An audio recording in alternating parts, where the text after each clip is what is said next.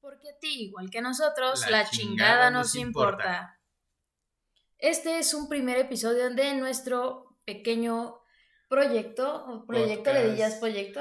Pues sí, es un proyecto, entre comillas, medio personal. Tenemos ganas de empezar a subir podcast, como lo están notando, pero tenemos ganas de subirlos un poquito variados, ¿no? Porque... Yo creo que es una historia para después. ¿No te parece? Eh, ahorita, ahorita lo primordial sería hablar de...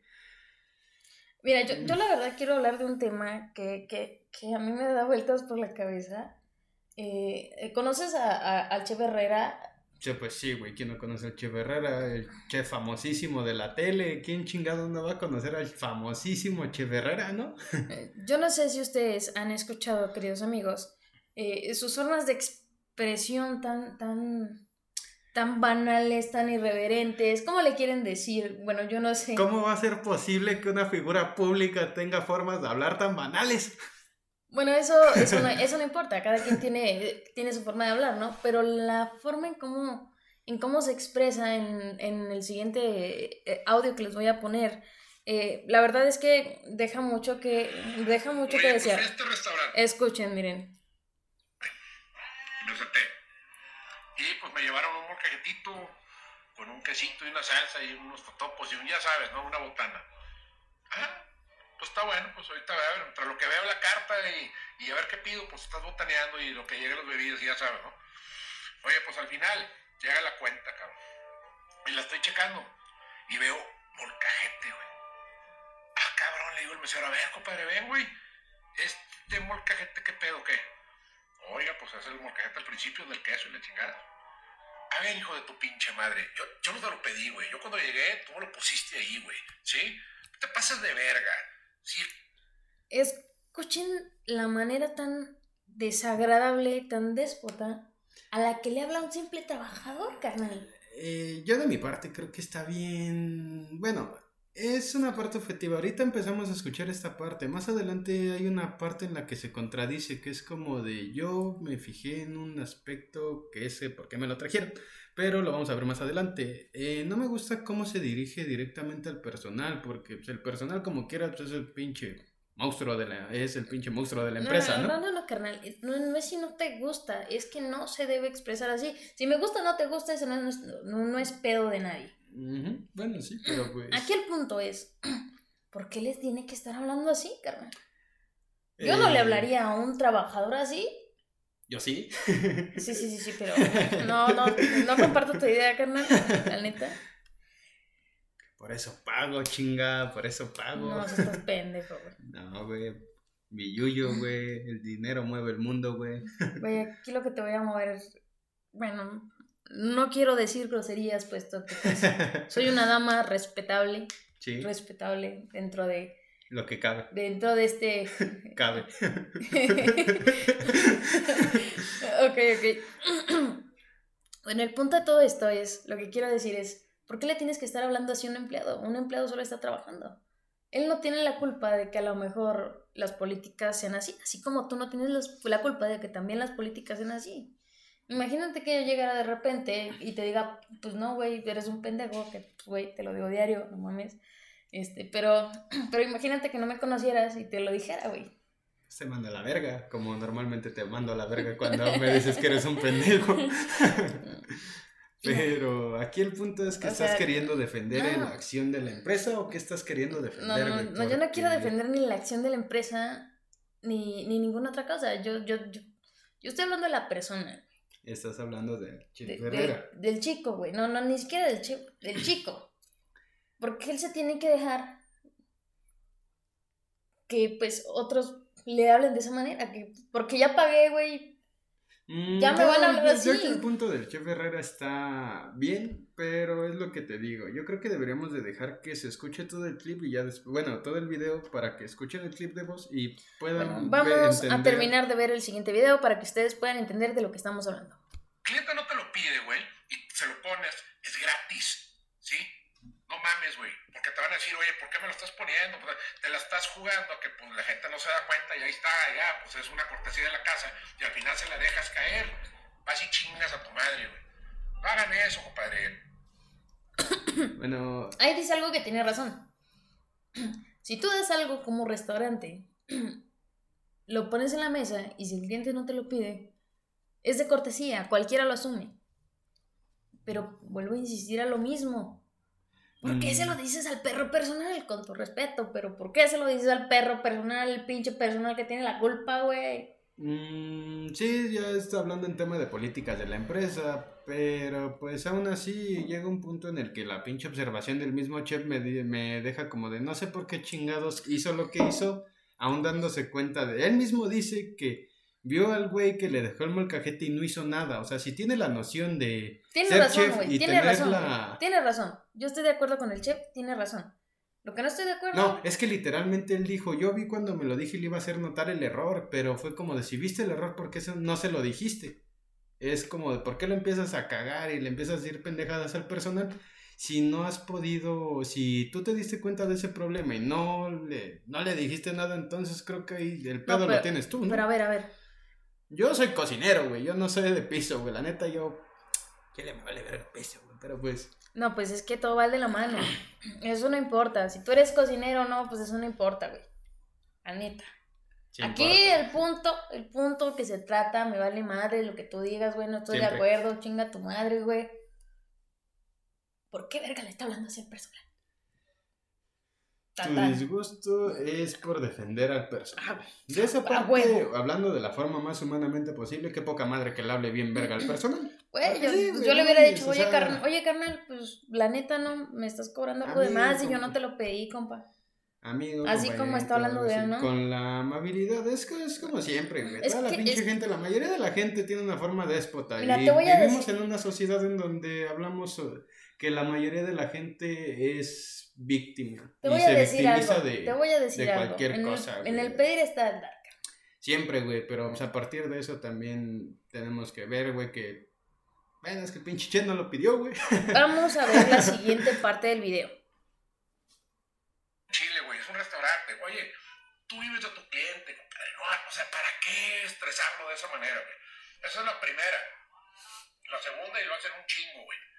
Las órdenes de tres cosas, güey. De tres tacos, de tres tostadas, de tres chingaderas, güey, ¿sí? Mira, güey, en este restaurante que fui, me puse a contar, güey. ¿Cuántas mesas había? De 18 mesas que conté, güey. Nada más había una, güey, de un puñetas fracasando en la vida, abandonado, güey. Y otra mesa de tres. El resto, güey, eran pares. Dos personas, cuatro personas y seis personas. Imagínate en la mesa de dos personas, güey, ¿sí? Llega una orden de tres tacos. Chingada madre. Pues bueno, sobra uno, ¿no? Pues tuyo. Pero peor, en la de cuatro, güey. Oye, güey, pues llegó la orden de cuatro. Digo, de tres tacos. Somos cuatro. Ah, pues ya te chingaste, tienes que pedir otra orden, güey, ¿sí? Y luego van a sobrar dos tacos y a ver quién chingado, a ver cómo le haces, güey. Estás estresando la mesa. No hagas eso, cabrón. Yo soy restaurantero también. Yo no hago esas mamadas. En mi pinche restaurante, en mi restaurante son piezas. ¿Cuántas quieres? ¿Una? ¿Dos? ¿Tres? Te vendo las que tú quieras, güey. Aquí no hay órdenes. O sea, esas pinches prácticas, güey, estresan al cliente. No te estás dando cuenta, cabrón. A mí me hipercaga que hagan eso, güey, en serio, güey. Es una pinche falta de tacto. Es, es eh, no, vamos a meterle la verga, güey. O sea, para que paguen y la chingada, porque no vamos, son cuatro y la orden viene de tres. Atáscale otra orden, güey. Chingase a tu madre, güey. No sabes cómo me Cabrón, hiper güey, que hagan eso, güey. O sea, y te lo digo porque yo estoy a aquel lado. Yo estoy del lado del restaurantero, y estoy del lado del mesero, y estoy del lado del cocinero. Yo sé qué pedo, güey. Entonces, neta, güey, si lo quieres Igual que yo, güey. pues adelante, hazlo. Yo estoy del lado del cocinero también, güey. Mira, güey, hay otra parte en la que tal vez no tienes razón y, y te, voy a, te voy a decir algo bien importante.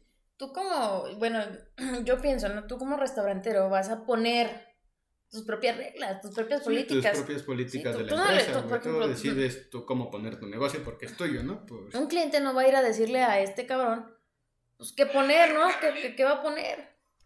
Yo no voy a ir a decirle me va a hacer caso, va a poner lo que él quiera. Si él quiere vender eh, por taco, pues vende por taco. Es curioso que mencione lo de las órdenes. Usualmente una persona pide una orden, o sea, está diciendo que va a ser por grupos. O sea, si ponemos del lado de que va a ser un grupo, pues está la posibilidad de invitar a un taco. Pero si es una orden, tú la pides porque quieres una orden, güey.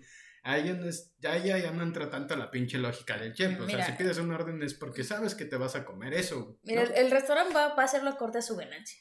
Él lo hace acorde a su ganancia, cada Todas las restaurante empresas lo hacen lo a su a ganancia, su güey. Ninguna empresa puede perder, güey. Sino qué chiste tiene Y el no, no es que, capitalismo, no es que tanto pierda, carnal. El, el- el punto es cómo lo maneja. Si, él, si ellos quieren manejarlo así, ¿a ti en qué te afecta? Tú estás solo. Si quieres, póntate con alguien y pide tus chingados de órdenes de tacos, ¿no? Para que siempre sea parejo, como el chef dice. Pero no, o sea, en parte sí tiene lógica lo de pedir por unidad y pedir por órdenes. La orden, si te pides la orden porque te vas a chingar varios tacos, güey. No seas cabrón, me estás hablando de órdenes de tacos. No mames, no es tanta Mm, pinche mm. ciencia, güey. Son tacos, güey. Mira, igual a cualquiera le gusta, ¿no? Pedir, pues no, pues dame otro taco, güey. ¿Cuánto me va a costar el pinche taquito? Cinco varos, ¿no? Pero, pues, la orden es la orden, ¿no? Pues, no ¿Sabes a qué te tienes al pedir una orden, Sí. güey? No es como que digas, hay una orden, yo nada más quiero un taco. Pues no, güey, No, una aparte- orden aparte porque yo- te la vas a chingar. Aparte simple. aparte hay un menú, carnal. Un menú que te dice cuánto, cómo es. ¿Cómo es, Sí, carnal? güey, No, la mayoría de los lenguajes usualmente están hechos para que la gente mágica, claro, la gente mágica es gente pendeja.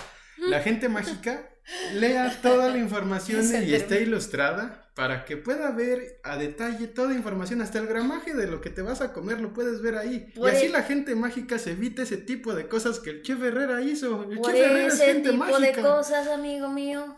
El champú tiene instrucciones. Exactamente, para la gente mágica.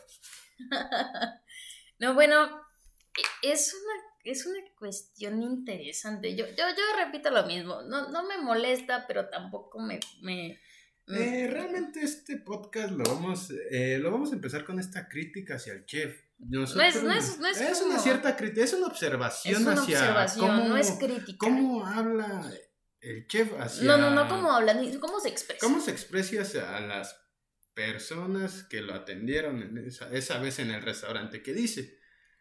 Y está cabrón, güey, porque no, bueno, una figura pública así como ella, o sea, sí tiene como su carácter así medio regio y la chingada, ¿no? Pero pues no mames, güey, ten tantita decencia y Yo creo que los, el, aprende a hablar sin tanta grosería, güey. el carácter no importa, el carácter no Eh, importa. no, es trata- carácter, es como su forma algo. regia, Te voy a decir, es su te- forma te voy a decir algo me que, que refiero, una vez ¿no? me dijiste, carnal.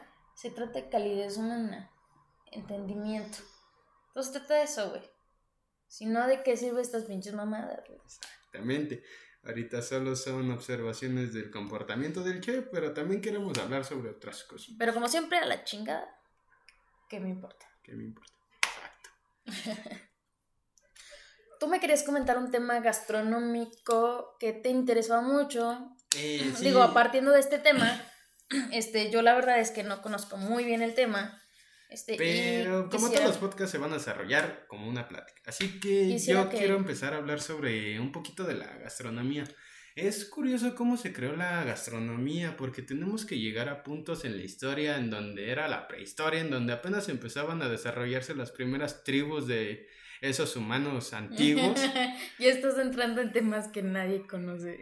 Eh, no, es que es una explicación de la gastronomía. Literalmente la gastronomía es una alquimia súper interesante, güey. No fue hasta que el primer humano prehistórico dijo, descubrió el fuego, descubrió Oh, que podía... oh, voy a Sí, calentar. Sí, güey, no mames, Ah, imagínate no, al pinche... hablé, al hablé pi- como eh, co- gringo. Exacto, no, eso no, tienes que hablar más como changuito, porque sí era como No, el bueno, humano prehistórico. Ah, bueno, podría hablar como tú, carnal. Cállate, güey. Pero sí, al punto que vamos es que descubrió el fuego. En un punto llegó y mató un pinche animalito y lo cocinó. Sí, güey, se parece a ti. Cállate. El punto aquí. el punto aquí es que. El desarrollo que. Eso mero, cállate, güey. Cállate, güey. No me puedes pendejear, güey. Todavía no estoy Te cagando. pendejé muchas veces. Cállate. ¿Cómo ven que se le fue la idea de su propio, de su propio No, güey, es que me, interés? me, me distrae un poquito y aparte como que empiezo a hablar cuando no debería de hablar porque sigo dando la explicación. Eh, me quedé en que el primer, la primera persona prehistórica que decidió guisar el primer trozo de carne, decidió s- seguir experimentando con la comida. Llegó un punto en el que se le ocurrió meter en un recipiente que pudiera calentar y decidió introducir agua y alguna proteína, no sé, un pinche vaca prehistórica, un Pues, pinche inclu- animal, carne. in- incluso- y incluso para estos y tiempos- fruto. Y ah, de ahí sal- se dio cuenta esa persona que podía transmitir el sabor de los alimentos al sabor del caldo. Y fue, y este digo, es una alquimia súper compleja. Uno de los mayores descubrimientos en la cocina fue el descubrimiento del sodio. Bueno, pues mira, güey, no la- el- Y solo con experimentar, pero claramente estando, hablando del tema de prehistoria, pues para ese entonces todo era descubrimiento, güey. Pues mira, yo creo que tienes razón, ¿no? Es Eh, como- La humanidad avanza tanto que... Es como hoy en día, la cocina molecular es impresionante lo que puedes hacer con ese tipo de gastronomía, porque estamos hablando de cambiar desde la textura, la forma, pero no el sabor. O sea, imagínate comer, a ver un tomate, pero que es un helado de tomate y que sepa igual al tomate, es como de... No, ve, yo no me comería eso. Me Es, es una, asco, es ¿no? una posibilidad de la gastronomía sí, molecular, creo que tu posibilidad está muy fuera de lugar. pero sigue estando. Podría llegar a ser. Podría ser. Oye, yo, yo, yo quisiera, yo quisiera eh, preguntarte una cosa. Digo, hace rato mencionaste que trabajabas de, de, de cocinero. Yo, yo quisiera que nos platicaras un poquito más cómo trabajar en la cocina. Chicos, eh, ustedes al escuchar esto, y digo, perdón mi espera, es que estoy, estoy un poquito mala de la garganta. Eso a nadie le importa, que chicos le importa. Pero yo quisiera que nos dejaran en los comentarios, que nos manden un correíto, un mensajito, lo que ustedes quieran. Para esas personas que les gustó el podcast, claramente. El silencio es incómodo, ¿sabes? Bueno, en fin, yo quería mencionar esto porque, digo, tú mencionaste que eras cocinero, o eres cocinero, más bien, trabajas de cocinero, ¿no? Entonces yo quisiera saber cómo es trabajar en, en una cocina. Yo la verdad es que nunca, nunca en mi vida he trabajado en una cocina. ¿Cómo es trabajar en una cocina? ¿Qué, te, qué, qué es, qué, es, ¿Qué es estar atrás de, de esas manos? Ah, Bueno, trabajar en la cocina es un ambiente muy curioso, porque es un ambiente que siempre tiene que estar evolucionando, evolucionando y cambiando. ¿Por qué? Porque siempre tienes que darle algo nuevo al cliente. Y ahí es cuando se ha agarrado lo de evolucionar tus platillos y ciertas cosas. A ver, ¿me estás que- queriendo decir que tú eres o tú podrías ser quien prepare, eh, eh, que modifique los platillos de un restaurante o no los Eh, modificas? No, no estoy hablando a nivel trabajador de restaurante, estoy hablando a nivel cocinero. Cualquier persona podría cocinar y puede hacerlo, pero estoy hablando Eso yo lo escuché en una Sí, película. eh, güey, es, que es, cualquiera. ver- es que es verdad, güey. La, la escuchamos cocinar. de Ratatouille. Rat- cualquiera, cualquiera puede, puede cocinar. cocinar. Es verdad, güey. Cualquier persona, güey, se le puede quemar su huevito, puede quemar su arrocito, pero cualquiera lo va a hacer, güey. No le va a quedar bien, pero lo puede hacer. Y ser. Es A curioso. mí hasta el agua un- se me quema, la neta. Sí, sí. Jefita, si me estás viendo, no me vas a dejar mentir. no, no, pero no te pues, está viendo, no seas güey, te está escuchando. Ah, sí, es cierto. Y lo que quiero decir con esto es que el ambiente de la línea de trabajo, trabajar en una línea de producción es curioso. Básicamente nos dedicamos a montar platillos, no hay mucha ciencia realmente. Solo es pero ¿qué se siente estar ahí detrás? Es una presión constante, una adrenalina muy chingona que te mantiene muy a las, no sé, como que a las vivas con cualquier platillo que te va a llegar, nada más estamos a disposición de lo que diga el chef para catarlo. El chef nos está cantando, no sé, trabájate unos tacos, trabájate unas enchiladas, trabájate un pinche pozole. Y tú como pinche loco empiezas a montar los platos. ¿Por qué? Porque te van a seguir cantando, te va a seguir, Sí, te va a seguir sí, subiendo la Porque presión todo, y va a aumentar todo. todo tiene un tiempo, ¿no? Entonces, Sí, cada platillo tiene que salir caliente y al tiempo en el que lo pidió el cliente. este, ¿cuáles son, cuáles son este, tus, tu- tu- tus tres principios del- de, de- de ese platillo? Yo, Eh, varía el platillo, siempre varía el platillo, pero la lógica de cualquier platillo es que tiene que salir caliente y en el momento en el que tenga que salir. O yo sea, hasta cada donde, plato sab- es diferente. yo hasta donde pero sabía, es calidad, presentación y sabor. Pues, ¿Es correcto? Sí. Ok, pero ok. en palabras más básicas es lo que dije. Bueno, lo, lo dijiste en palabras muy cortas, pero nuestros queridos Podcast, ¿escuchas? podcast escuchas no tienen, o creo que no tienen conocimiento. Si lo tienen, corríjanme, pero creo que es una muy buena información, tal vez que sepan esto para quienes quieren trabajar en restaurantes y quieren trabajar de cocineros. Yo creo que es, una, es un trabajo muy, muy bonito. Muchachos, les doy un consejo. Si están estudiando gastronomía y quieren llegar a un restaurante y quieren llegar a mandar por el hecho de creer que haber estudiado les va a dar una mejor oportunidad o algo por el estilo, créeme que no compite nadie ahí, literalmente, no porque hayas estudiado vas a saber atender clientes. Tengan eso en cuenta. ten en cuenta que un chef no atiende clientes. Pues básicamente todos los comensales del restaurante son sus clientes también. Sí, sí, pero él no da la cara allá afuera. Ah, digo, en ciertas ocasiones, digo, Sí, lo llegas cuando a... se te quema algo y tiene que salir el chef, nada más llegan, le dicen, se emputa, pone la cara, se va, regresa y nos cagan. Como debe de ser. Bueno, yo creo que, yo creo que más que nada, eh, si estás estudiando gastronomía, eh, yo creo que lo que menos debes, justamente estaba hablando yo de eso con un chef, este, no debes creer que, que ya te las sabes todas. Si ya estudio gastronomía, tú tienes que llegar desde abajo, porque si no sabes qué hay abajo, arriba, Ni pues, siquiera vas a saber de dónde te llegan los putas.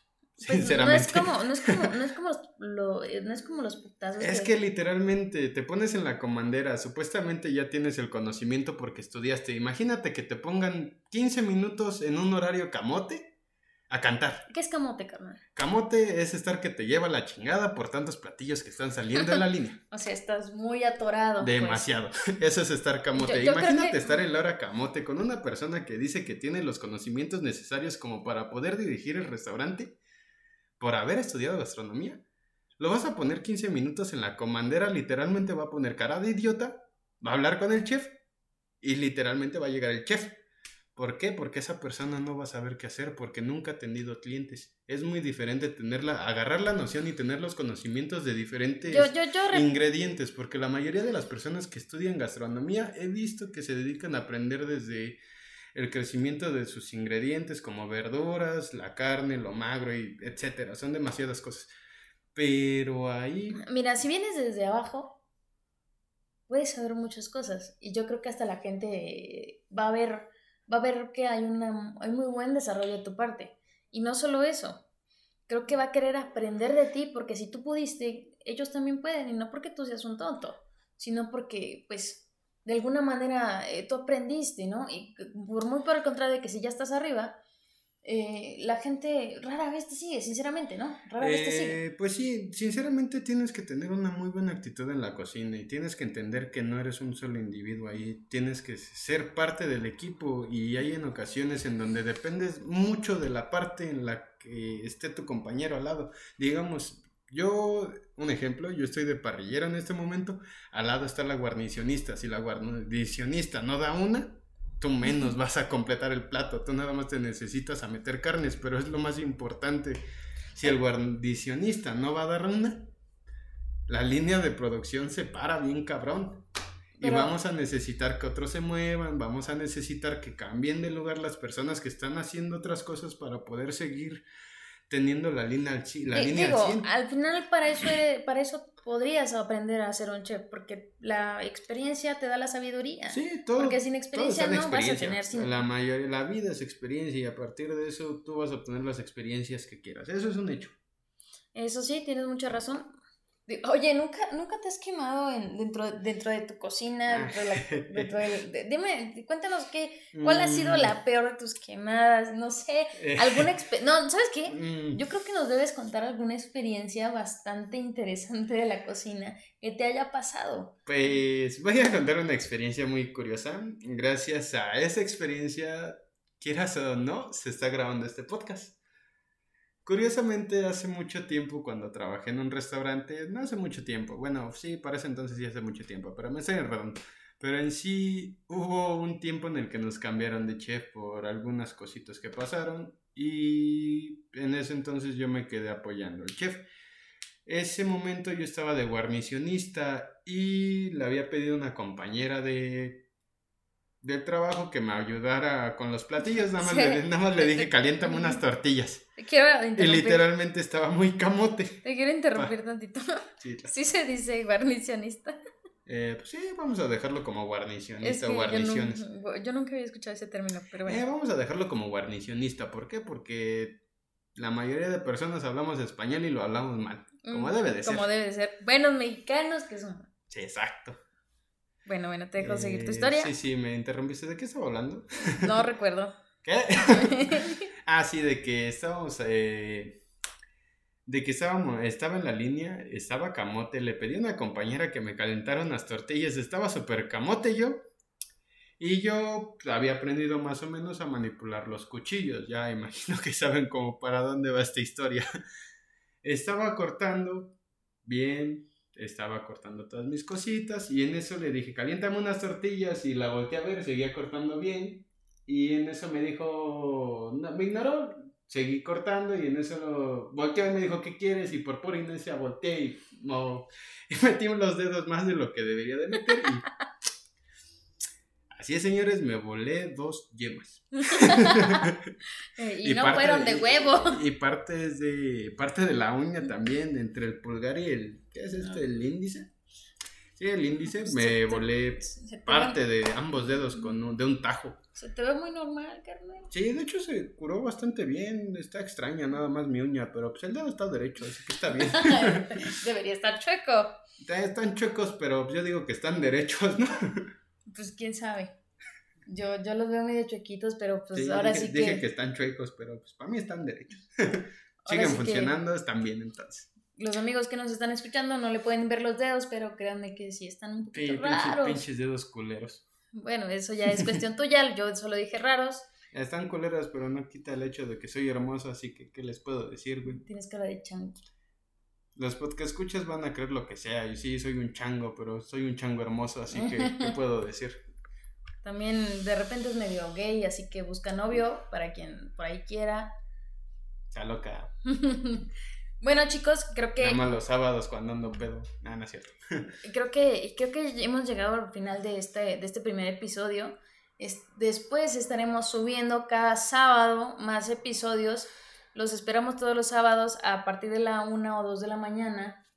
Este, y pues mi nombre es Alex Dimmer y yo me despido diciéndoles este bonito poema que se titula. Ah, sí, es cierto, tú ni te has despedido. Pues sí, estimados podcast escuchas, les agradezco para las personas que hayan escuchado este primer podcast y quieran darle todo su apoyo a este podcast, podrían compartir este video en sus redes sociales para que este bonito proyecto pueda seguir teniendo apoyo, crecimiento constante.